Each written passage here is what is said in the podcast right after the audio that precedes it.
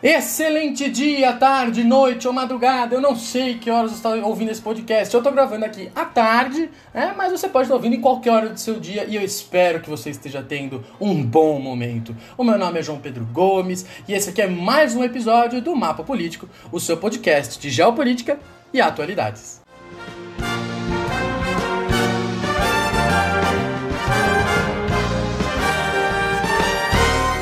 Querido ouvinte, querido ouvinte, não esqueça de entrar no Instagram mapa.político. Acompanhe o Instagram e lá já tem as imagens dos episódios anteriores e deste novo episódio que nós vamos começar agora também.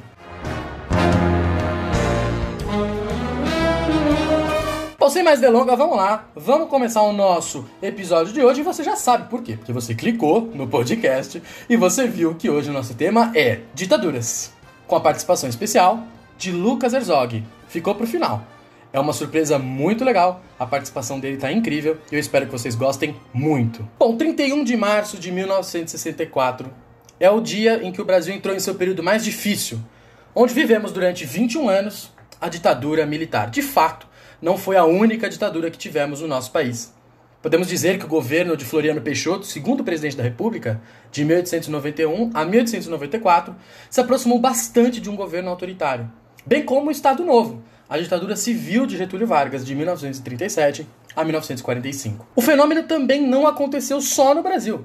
Diversos países da América Latina e do mundo passaram por momentos duros como estes. Exemplos famosos são as ditaduras nazista, de Adolf Hitler na Alemanha, e fascista, de Benito Mussolini na Itália, ambas na primeira metade do século XX. Encontramos vários exemplos na África durante o século passado também, sendo que as mais famosas são a de Hosni Mubarak, que governou o Egito com mãos de ferro de 81 a 2011, e Muammar Gaddafi, ditador na Líbia de 69 a 2011 também essas ambas ditaduras africanas terminaram com a Primavera Árabe. Existem vários exemplos de governos ditatoriais ao longo da história por diversos lugares do mundo. As diversas ditaduras podem ser de caráter mais à direita, como por exemplo as latino-americanas do século XX, em geral, são governos autoritários de direita, além da Alemanha fascista, da Alemanha nazista, da Itália fascista, também são da direita.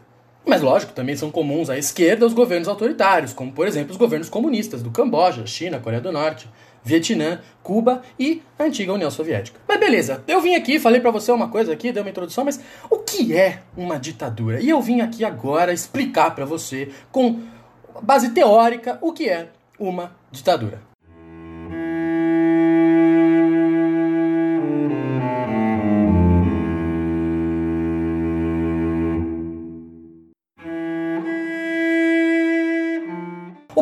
Principal e mais simples de identificar uma ditadura é a inexistência do regime democrático.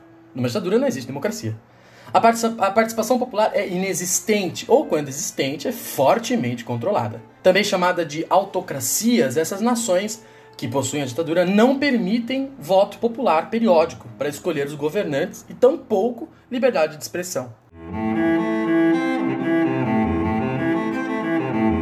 Em algumas delas, os governos afirmam que são democráticos e até organizam eleições. No entanto, os candidatos da oposição, quando tem oposição, são sempre ameaçados e acabam desistindo ou morrendo misteriosamente pouco antes do pleito. Ou então os resultados são para lá de duvidosos, com diversas acusações de fraude. A gente pode aqui lembrar as eleições com 100% dos votos de Kim Jong-un na, na, na Coreia do Norte. Nesse sentido, Pode-se também entender a ditadura como um regime onde o governante aglutina os poderes executivo, legislativo e judiciário. Assim sendo, o ditador busca controlar os setores mais importantes de seu país para legitimar sua posição.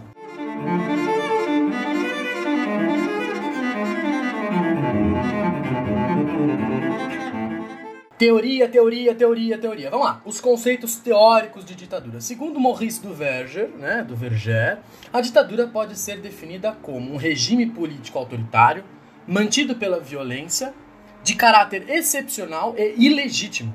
Ela pode ser conduzida por uma pessoa ou um grupo que impõe seu projeto de governo à sociedade com o auxílio da força. Normalmente, ditadores chegam ao poder por meio de um golpe de Estado. Já o filósofo político italiano Norberto Bobbio afirma que a ditadura moderna é um regime caracterizado pela concentração absoluta do poder e pela subversão da ordem política anterior. Isso é a base teórica de ditadura. Legal, eh, ditadura teórica, bacana, mas e atualmente? Atualmente ainda existem países sob regimes autoritários. Sendo que, como já exposto aqui, podem ser ditaduras das mais diversas categorias e espectros políticos. O que estamos de fato levando em conta aqui é a falta de liberdade que esses países apresentam. A ONG estadunidense Freedom House leva em consideração que, abre aspas, a erosão global das normas da democracia em 2019 levam em consideração seis itens. Então, são os itens analisados ano passado pela Freedom House né, para definir aqui a liberdade dos países. Os, os itens são: primeiro, limites de mandato para chefes de poder executivo. Segundo, liberdade de expressão. Terceiro, direitos dos migrantes. Quarto, segurança dos expatriados. Quinto, limpeza étnica. E seis, eleições. Cada um desses setores, desses pontos, foram analisados pela Freedom House para chegar numa pontuação dos países, em que os países são definidos como mais livres ou menos livres. Nessa análise, alguns países se destacaram pelos péssimos resultados. Foram eles as definidas cleptocracias, que do grego klepto, ladrão e cracia governo, né? Governo de ladrões, que o objetivo é o roubo do capital financeiro de um país para o bem comum, né? Essas cleptocracias como o Tajiquistão, que é presidido pelo mesmo político desde 1992, e o Turcomenistão, que possui o mesmo presidente desde 2006 e ele, juntamente com os parentes, recebem o estigma de ser um dos países mais corruptos do mundo. Esse mesmo presidente, vale lembrar que na terça-feira, agora, 31 de março de 2020, proibiu o uso da palavra coronavírus no país, sendo que a imprensa, que já não é livre, nem os indivíduos podem usar essa palavra. Ambos os países, o Tajiquistão e o Turcomenistão, são é, membros ali da América Central, é, da, da Ásia Central, desculpa, e ex-membros da União Soviética. Além disso, tem uma outra cleptocracia, a Guiné Equatorial, país na costa oeste africana, que possui um governo conhecido pela cleptocracia do petróleo. Muitos países também vivem crises uh, de liberdade por conta de guerras civis deflagradas e jamais resolvidas. É o caso de países como a Síria, no Oriente Médio, uh, a República Centro-Africana, Somália, Líbia, o Sudão do Sul, na África, né? E, além desses, Coreia do Norte, Arábia Saudita, Eritreia e Uzbequistão também estão entre os países pior avaliados pela Freedom House. Mas a mesma ONG também faz análises positivas de países, de países historicamente governados com autoritarismo, em maiores ou menores níveis, mas que obtiveram avanços em direção a maiores liberdades, como é o exemplo da Angola, da Armênia, da Etiópia e da Malásia. Alguns países também foram colocados pela ONG no que ela chamou de spotlights, né, os holofotes, e que, abre aspas, viram desenvolvimentos importantes em 2018 que afetaram sua trajetória democrática e merecem um especial exame em 2019. Então são países que não são considerados terríveis em liberdade, né, ou são países ruins de liberdade, mas que por alguns motivos entraram nos holofotes, ou seja, são países que estão uh, ameaçados, digamos assim. Quais são os países que a Freedom House coloca aqui? Países como Polônia, China, Camboja, Sri Lanka, Camarões, Tanzânia, Iraque e Brasil. O site da ONG descreve a situação do Brasil como de liberdade, o Brasil como um país livre, mas que entrou nos holofotes das análises da ONG uma vez que, abro aspas para Freedom House, o, candidato de direita, Jair Bolsonaro, conquistou a presidência com retórica mergulhada em desdém pelos princípios da democracia. Uma outra ONG, a Human Rights Watch, descreve a situação do Brasil como, abro aspas para a ONG, violações crônicas de direitos humanos assolam o Brasil. Alguns policiais realizam execuções extrajudiciais, torturam detentos e abusam de crianças e adolescentes em conflito com a lei. Muitas prisões e cadeias brasileiras enfrentam problemas de grave superlotação. E a incapacidade das autoridades penitenciárias de manterem o controle sobre as prisões deixa os presos vulneráveis à violência, extorsão e recrutamento por, por facções criminosas. Continua a Human Rights Watch. Outros problemas em relação aos direitos humanos incluem a violência contra mulheres, as mortes de jornalistas e blogueiros por causa dos seus trabalhos e a violência contra camponeses e lideranças indígenas envolvidos em conflitos de terra. A ONG finaliza. Ainda, os responsáveis por abusos durante o regime militar de 1964 a 1985 continuam a ser protegidos da justiça em virtude de uma lei de anistia de 1979 aprovada durante o regime. Fecho aspas. De fato, as liberdades exigidas pela democracia muitas vezes parecem ser totalmente deixadas de lado. Um exemplo muito recente, mais especificamente na segunda-feira dessa semana, dia 30 de março, foi quando vimos o cerco da liberdade ser bastante reduzido com a votação do parlamento húngaro, que permite ao primeiro-ministro da ultradireita, Viktor Orbán, a governar por decreto, por meio da chamada Lei do Coronavírus. A lei aprovada prorroga por tempo indeterminado o estado de emergência na Hungria.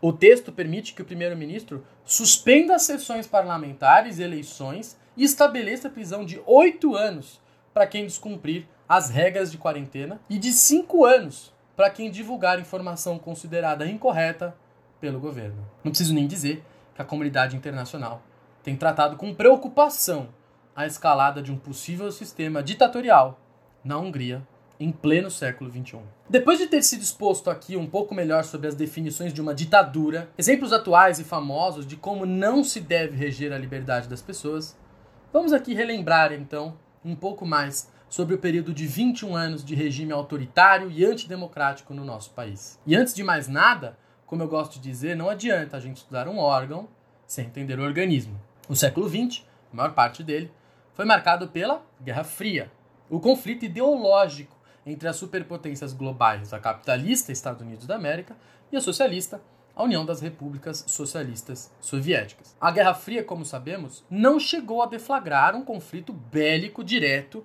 entre Estados Unidos e União Soviética, o que geraria o fim do mundo, como muitos gostam de dizer. Mas gerou disputas por áreas de influência no campo diplomático, armamentista, tecnológico e esportivo também. Indiretamente, alguns conflitos, como a Guerra do Vietnã e a Guerra da Coreia, são reflexo direto da disputa da Guerra Fria. E a América Latina, o quintal dos Estados Unidos, não poderia ficar de fora dessa disputa. E muito menos nesse quintal existir um país ideologicamente alinhado com a União Soviética. Mais um, aliás. Cuba, a essa altura, já fazia parte do time soviético, se assim podemos dizer.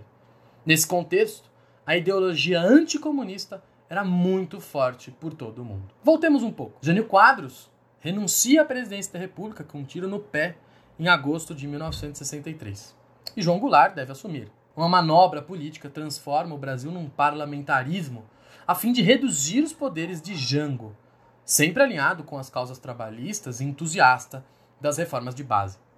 Tancredo Neves, que depois viria a ser presidente eleito, se tornou o primeiro primeiro-ministro dessa fase, que ainda teria outros dois políticos no cargo. Em meio à incapacidade de atuar, Jango convocou um plebiscito, onde é colocada a questão do presidencialismo e do parlamentarismo. O presidencialismo vence com ampla maioria, e Jango se vê agora possibilitado para fazer as reformas necessárias que o país precisava, mas que mexia na ferida dos mais ricos e poderosos do país. As bases passam a cobrar mais Jango para que as reformas acontecessem também, agora que ele tinha mais poderes. Vale lembrar que Jango era um latifundiário, não era comunista e não tinha a intenção de transformar o Brasil num regime comunista. O que existia era uma intencionalidade de políticas sociais e inclusivas para o Brasil. As reformas de base, que jamais seriam aceitas pelas elites brasileiras. Antes da gente continuar, nós estamos no final de 1963, eu queria lançar aqui uma reflexão. O movimento de 1964 é um golpe ou uma revolução? Bom, essa parte aqui do programa, ela é toda baseada na, no texto, no, no vídeo, do Felipe Figueiredo, do Xadrez Verbal. Eu tô só reproduzindo. Eu concordo em grau, número gênero com a opinião dele. Li algumas coisas que ele escreveu. E esta aqui é a opinião dele. Ele colocou e eu só estou me valendo da opinião dele para também justificar o que eu entendo como o movimento de 31 de março de 1964. Se o movimento vem de dentro do aparelho do Estado, é um golpe. Se o movimento vem de fora, é uma revolução. O movimento de 1964 é comandado pelo alto escalão do exército, considerando que as forças armadas são parte inerente do Estado. Esse fato é provado com a frase de Weber: o Estado é o monopólio do uso legítimo da força, ou seja, as forças armadas. Então, é um movimento interno ao Estado, logo é um golpe. Os apoiadores populares de setores da sociedade não anulam que a execução do movimento e a tomada de poder foram realizadas por membros de uma entidade de dentro do aparelho republicano brasileiro, as Forças Armadas. Outro ponto importante é considerar que numa revolução a ordem social é modificada. É, com o perdão da palavra, revolucionada. Os símbolos brasileiros permaneceram, o território brasileiro permaneceu. Dos cinco presidentes da ditadura, só um, João Figueiredo, não era general na época do golpe, porque era muito novo para isso. As grandes cabeças do poder, como José Sarney, por exemplo, também permaneceram intactas. Então o termo revolução é totalmente errado. Felipe Figueiredo, que é o historiador, podcast, podcaster, youtuber do xadrez verbal e do Nerdologia, também coloca nesse vídeo, que vai estar na descrição do, do desse programa, a questão de se o golpe é inevitável. Né? E se o Brasil salvou, né? nós salvamos o Brasil de se tornar uma nova Cuba. Novamente, eu concordo com a opinião do Felipe Figueiredo e vou transmitir aqui para vocês. A primeira coisa que é importante lembrar é que o golpe de 64 instaurou um governo autoritário, que exilou, matou, censurou, torturou e roubou roubou coisas que a gente nunca vai saber porque não existia transparência para isso. Além de ter gerado sequelas sociais e políticas que possuem reflexos na nossa sociedade brasileira até hoje. Segundo, é irônico e meio que desmerece quem defende o golpe de 64 que para evitar uma ditadura de esquerda era necessário instaurar uma ditadura de direita. Ou seja, para impedir que os comunistas fechassem o Congresso, os militares foram lá e fecharam. Existiram movimentos armados de esquerda que queriam implantar uma ditadura no Brasil? Sim, existiram. O ponto é, você não precisa instalar uma ditadura para evitar outra. Faço memória aqui de dois personagens das Forças Armadas que foram na linha contrária aos golpistas de 64. Um deles, Marechal Lott, que por duas vezes impediu o golpe do mesmo grupo que deu o golpe em 64. Essa galera, os golpistas, só, te, só tiveram sucesso depois que Lott se aposentou e foi totalmente renegado pelas Forças Armadas. Por quê? Porque ele lutou e tentou manter a ordem constitucional. Manteve seu juramento de defender a Constituição e a presidência da República. O segundo exemplo é o herói de guerra Rui Moreira Lima, que voou na Segunda Guerra Mundial em missões de combate na Itália. Ele foi para a guerra, não ficou na teoria. Ele foi caçado pela ditadura por ter sido a favor da democracia. Ele sempre defendeu isso em entrevistas, escritos, etc.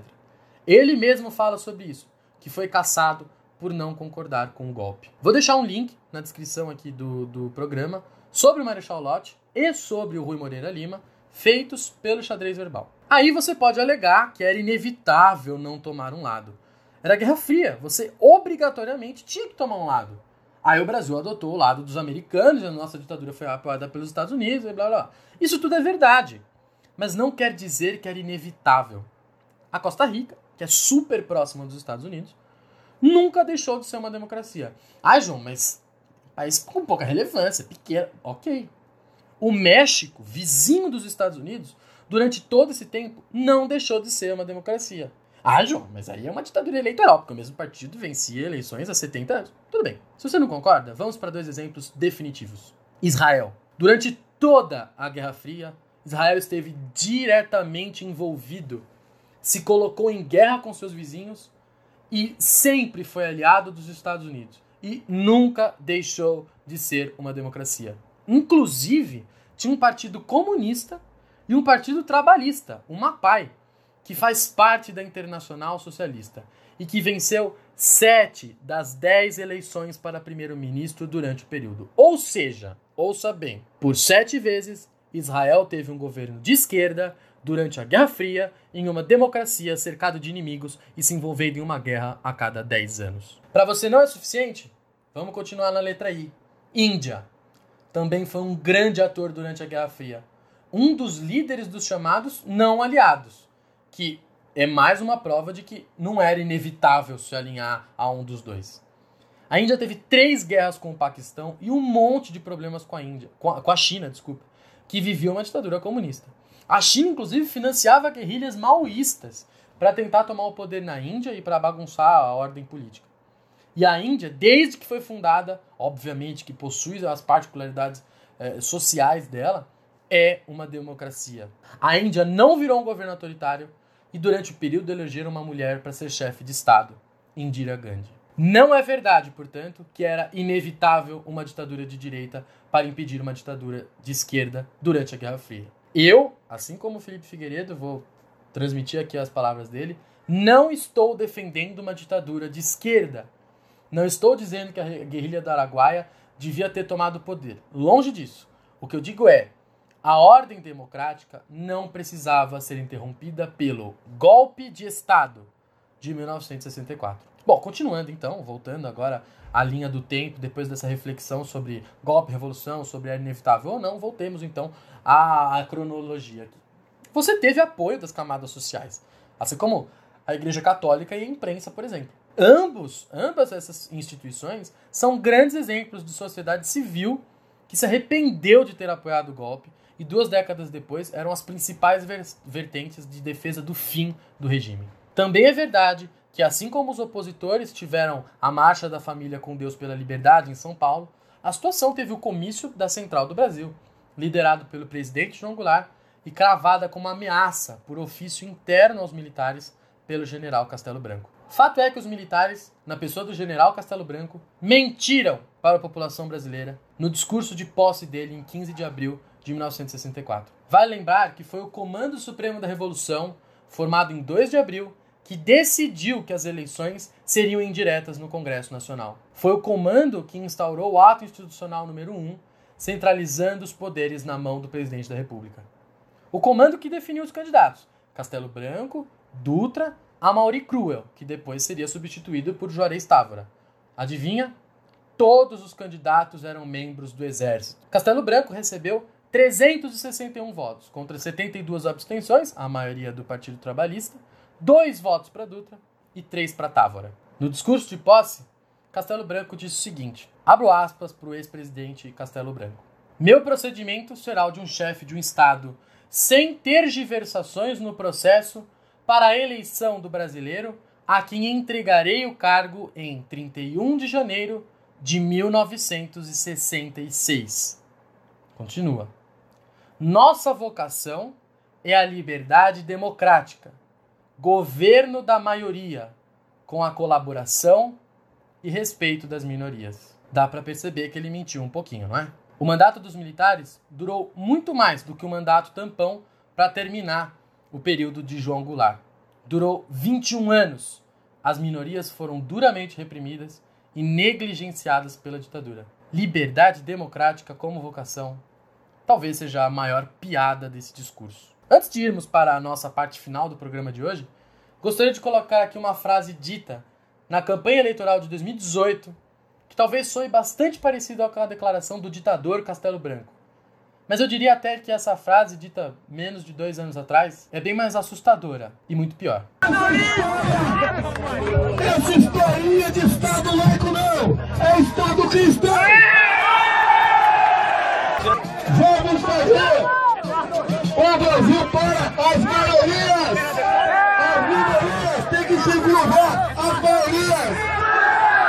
A lei deve existir para defender as maiorias! As minorias se adequam ou simplesmente desaparecem! Para quem não entendeu, esse é o atual presidente da República, Jair Messias Bolsonaro. A ditadura se desenrolou por 21 anos e alguns dos pontos principais foram: Castelo Branco instaurou a ditadura e o SNI, Serviço Nacional de Informação. Teve quatro atos, três atos institucionais. O AI-1, que eu já falei, que são as eleições indiretas e a cassação de mandatos. O AI-2, o bipartidarismo, né? agora só Arena e MDB. O ato institucional número 3, eleições indiretas para governador. E o ato institucional número 4, que é a convocação de uma constituinte. Depois você tem a, o Arthur da Costa e Silva, que vai enfrentar muita oposição e vai lançar aqui o principal ponto da ditadura, o ponto é, crucial, que é o ato institucional número 5, que era o aumento do poder executivo, limitação das liberdades individuais, suspensão do habeas corpus, prisão sem justificativa e a inversão do valor máximo de uma democracia, de Estado democrático de direito onde nós somos inocentes até que se prove o contrário. Durante a ditadura, com o AI-5, essa frase se inverte e vira: todos nós somos culpados até que se prove o contrário. Mas mesmo assim, em 2019, teve quem defendeu o AI-5. Tudo é culpa do Bolsonaro, percebeu? Fogo na Amazônia, que sempre ocorre, eu já morei lá em Rondônia, sei como é que é, sempre ocorre nessa estação, culpa do Bolsonaro. Óleo no Nordeste, culpa do Bolsonaro. Daqui a pouco vai passar esse óleo, vai ser, tudo vai ficar limpo, vai vir uma outra coisa, qualquer coisa, culpa do Bolsonaro. Se a esquerda radicalizar esse ponto, a gente vai precisar ter uma resposta. E uma resposta, ela pode ser via um novo AI-5, pode ser via uma legislação aprovada através de um plebiscito, como ocorreu na Itália. E caso você não tenha entendido, este é o deputado federal Eduardo Bolsonaro, filho do presidente Jair Bolsonaro. Com Emílio Médici, você tem os anos de chumbo, o auge da repressão, da censura, das mortes, dos exílios e das torturas. Você tem também o milagre econômico, que a gente vai abordar dele daqui a pouquinho, com o aumento do PIB e construção civil. Você tem a crise do petróleo, que vai também afetar o Brasil.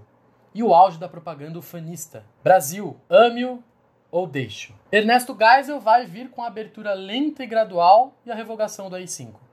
E o último presidente, João Figueiredo, assina a anistia em 1979, é, lei que perdoa todos os crimes políticos, tanto dos guerrilheiros como dos militares. Perdoa até as pessoas que foram contrárias à ditadura. É legal que a lei da anistia ela perdoa quem foi a favor da democracia, porque ser a favor da democracia era um crime. Os militares jamais foram julgados pelos crimes que cometeram na ditadura. Bom, passei rapidamente aqui, porque o nosso nossa proposta também não é falar da história da ditadura em si, mas trazer um pouco de atualidade, teoria, passar um pouco sobre o que foi a ditadura e o que vem após a ditadura.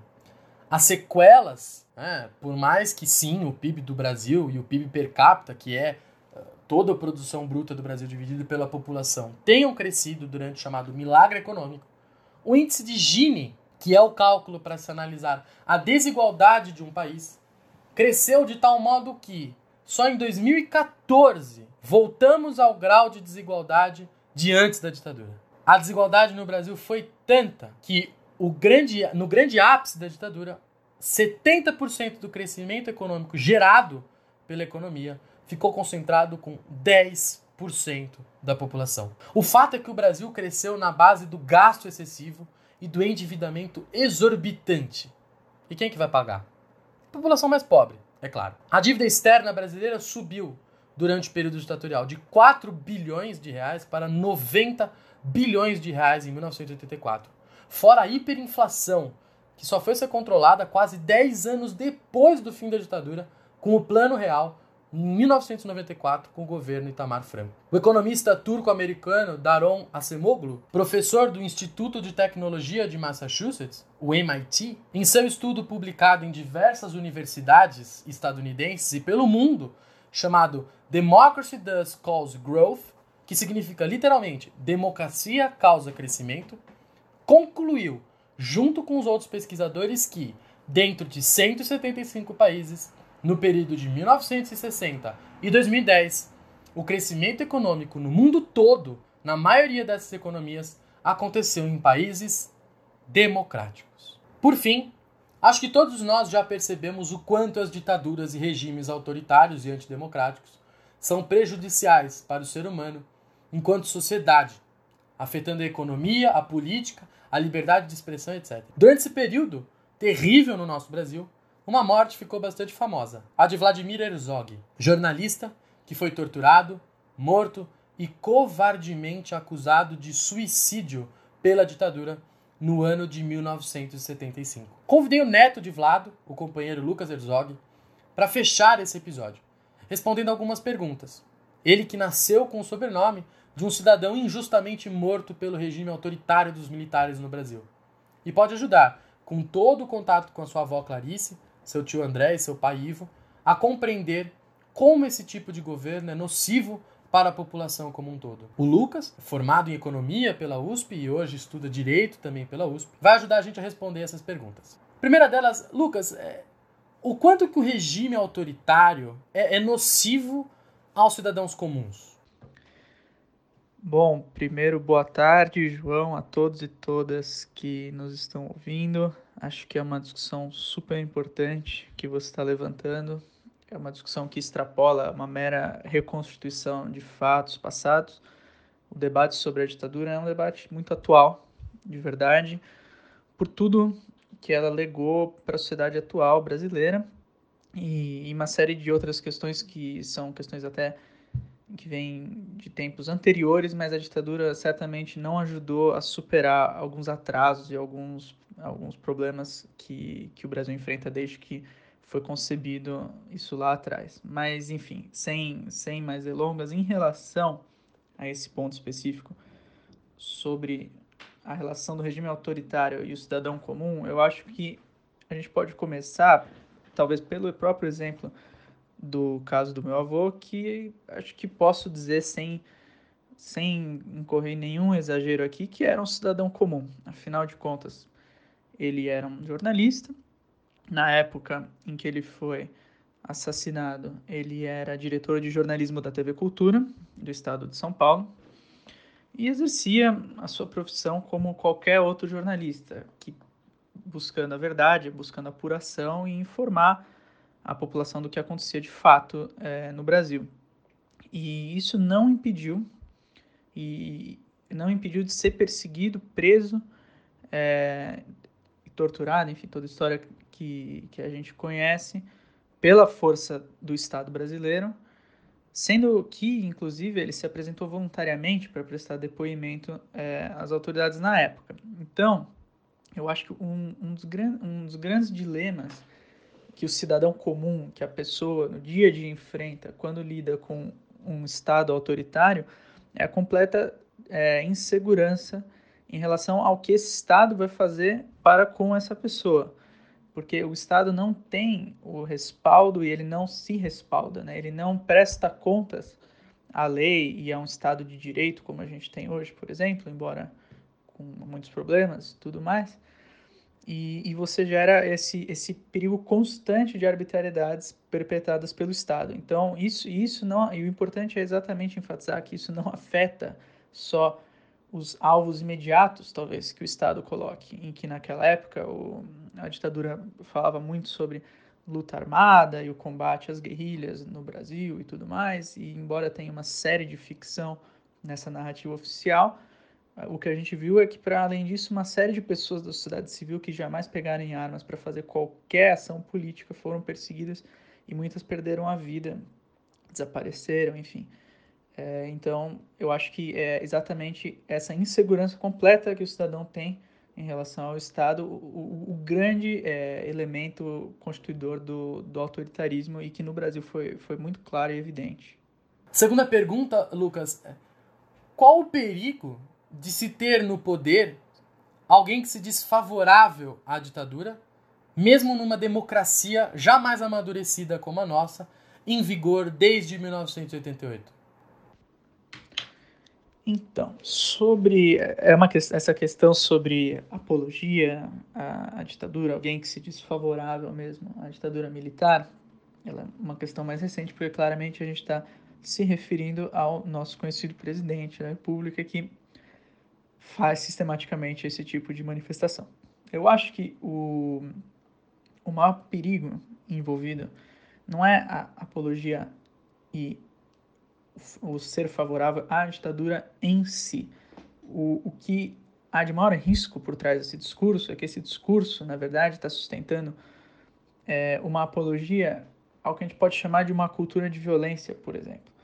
Quer dizer, ele por trás do, desse discurso de defesa da ditadura está uma ideia de defesa de uma sociedade na qual o Estado não tem limites para agir contra o cidadão, no qual havia enorme desigualdade social e enorme pobreza e miséria no Brasil, no qual, por exemplo, o crescimento econômico veio sem que com isso as classes menos favorecidas melhorassem a condição de vida, muito pelo contrário, existe uma série de estudos que demonstram que que todo o crescimento econômico que se fala durante a ditadura foi muito concentrado na parcela rica da, da população. E, e, existe essa cultura de violência, de desigualdade, que, que a ditadura virou um ícone, digamos, representando essas, esses valores que a meu ver, são valores extremamente é, indesejados para um país como o Brasil, que tem uma série de questões mal resolvidas em todas essas áreas que eu citei. Então, quando a gente fala de violência, o, é inegável que a violência que foi flagrante durante a ditadura com a ação do Estado prendendo pessoas é, de maneira absolutamente descriteriosa, torturando, assassinando e desaparecendo com, com pessoas que eram contrárias, se manifestavam contrárias ao regime. Essa cultura de violência existe até hoje, quer dizer, a gente está cansado de saber dos assassinatos e, e tudo cometido principalmente pelas polícias, militares, principalmente os jovens negros nas periferias, que são ainda muito vulneráveis em relação na relação deles com o Estado.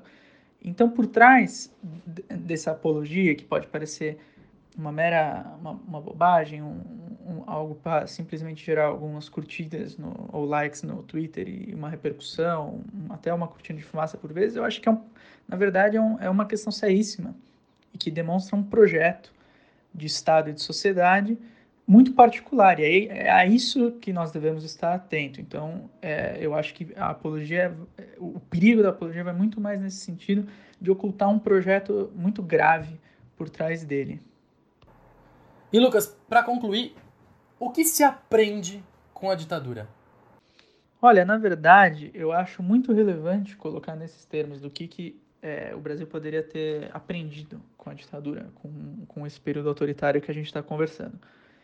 É, porque, porque, de fato, foi um período que durou 21 anos, é bastante tempo. Então, a gente tem uma geração de, de cidadãos brasileiros que foram votar para presidente pela primeira vez já adultos até com uma idade, é, não idade avançada, mas digamos, já assim, longe da juventude.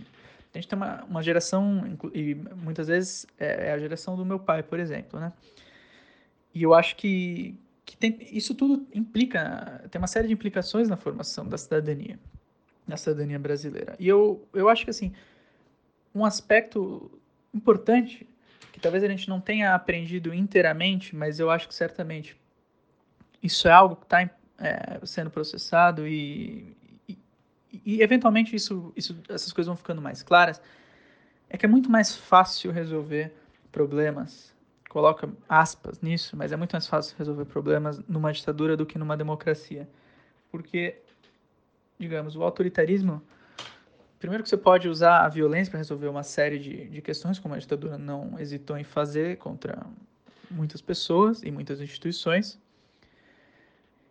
E, e, e a partir do momento, numa democracia, que você compreende e identifica que na sociedade civil o conflito de ideias, de opiniões, de interesses é algo inevitável e é, inclusive, o motor da democracia, o que faz a democracia funcionar, ter sentido. É, o, no caso, voto e eleição é só uma pequena manifestação de quando esses, esses diferentes interesses entram em, enfim, em disputa.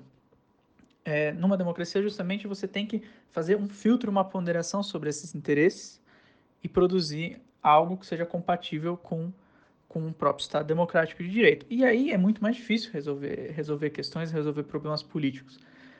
Durante, e durante a ditadura, o que, o que você, se você tem um, uma desavença entre, por exemplo, um sindicato e uma empresa, o Estado pode simplesmente intervir de maneira autoritária em prol, normalmente, da, da empresa e do, da onde o poder econômico está concentrado. Um exemplo só, né? Mas eu acho que isso dá uma dimensão de que os conflitos na democracia são mediados de uma forma diferente e mais difícil isso talvez gere, que faça com que algumas pessoas sintam saudades de quando as coisas eram resolvidas na marra, mas eu acho que o amadurecimento da sociedade brasileira passa por compreender justamente que as coisas não são resolvidas na marra. E, e aí, nesse sentido, é, por exemplo, o papel da imprensa, da liberdade de imprensa, de informar as pessoas, é central justamente nesse processo de mediação. E agora, por exemplo, é muito eloquente. A gente está vivendo uma pandemia que todos sabemos, muito grave, muito séria, que a gente não sabe até onde vai, qual vai ser a, é, a dimensão desse problema.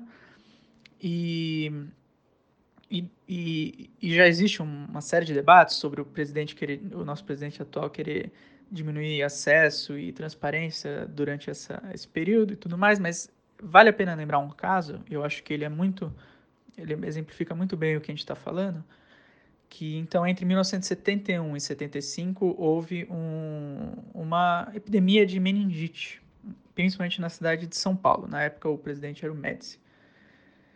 O, em 1972, por exemplo, o índice de letalidade chegava a mais de, é, acho que 13 ou 14%. Era um índice muito alto de letalidade.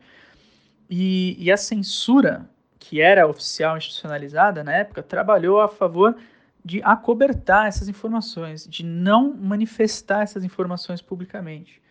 Então, olha a gravidade do que a gente está falando, de é, como quando vamos enfrentar problemas que são problemas sociais e políticos, um regime autoritário não tem nenhum compromisso com a informação ao público, mesmo que o público, o cidadão comum, quem seja, esteja sendo afetado por esse, por esse problema, por essa situação. Então eu espero, era bom que, essa, era bom que esse caso fosse mais noticiado para mostrar como, é, qual, os, os perigos de você lidar com um problema público, uma questão pública importante, de uma maneira pouco transparente, uma maneira autoritária. Então essa foi a participação do copeiro Lucas Herzog no nosso episódio. Uma satisfação enorme tê-lo aqui. E eu espero que você tenha gostado desse episódio. Esse episódio que não tem nenhuma intenção de ser isento de alguma opinião. Pelo contrário, ele é totalmente opinativo. A gente tem uma opinião forte aqui e é ser contra a ditadura, é ser contra qualquer regime ditatorial. Não se defende uma ditadura com outra. Aqui a gente vai ter diversos links que eu usei para fazer esse episódio. Eu espero que você possa ler um pouco mais e se aprofundar também no assunto. E eu faço das palavras de Ulisses Guimarães a minha para fina finalizar esse episódio. Nós temos nojo à ditadura. Eu espero que você tenha gostado desse episódio. Nós temos um encontro marcado na próxima quinta-feira. Um forte abraço. Tchau, tchau. thank you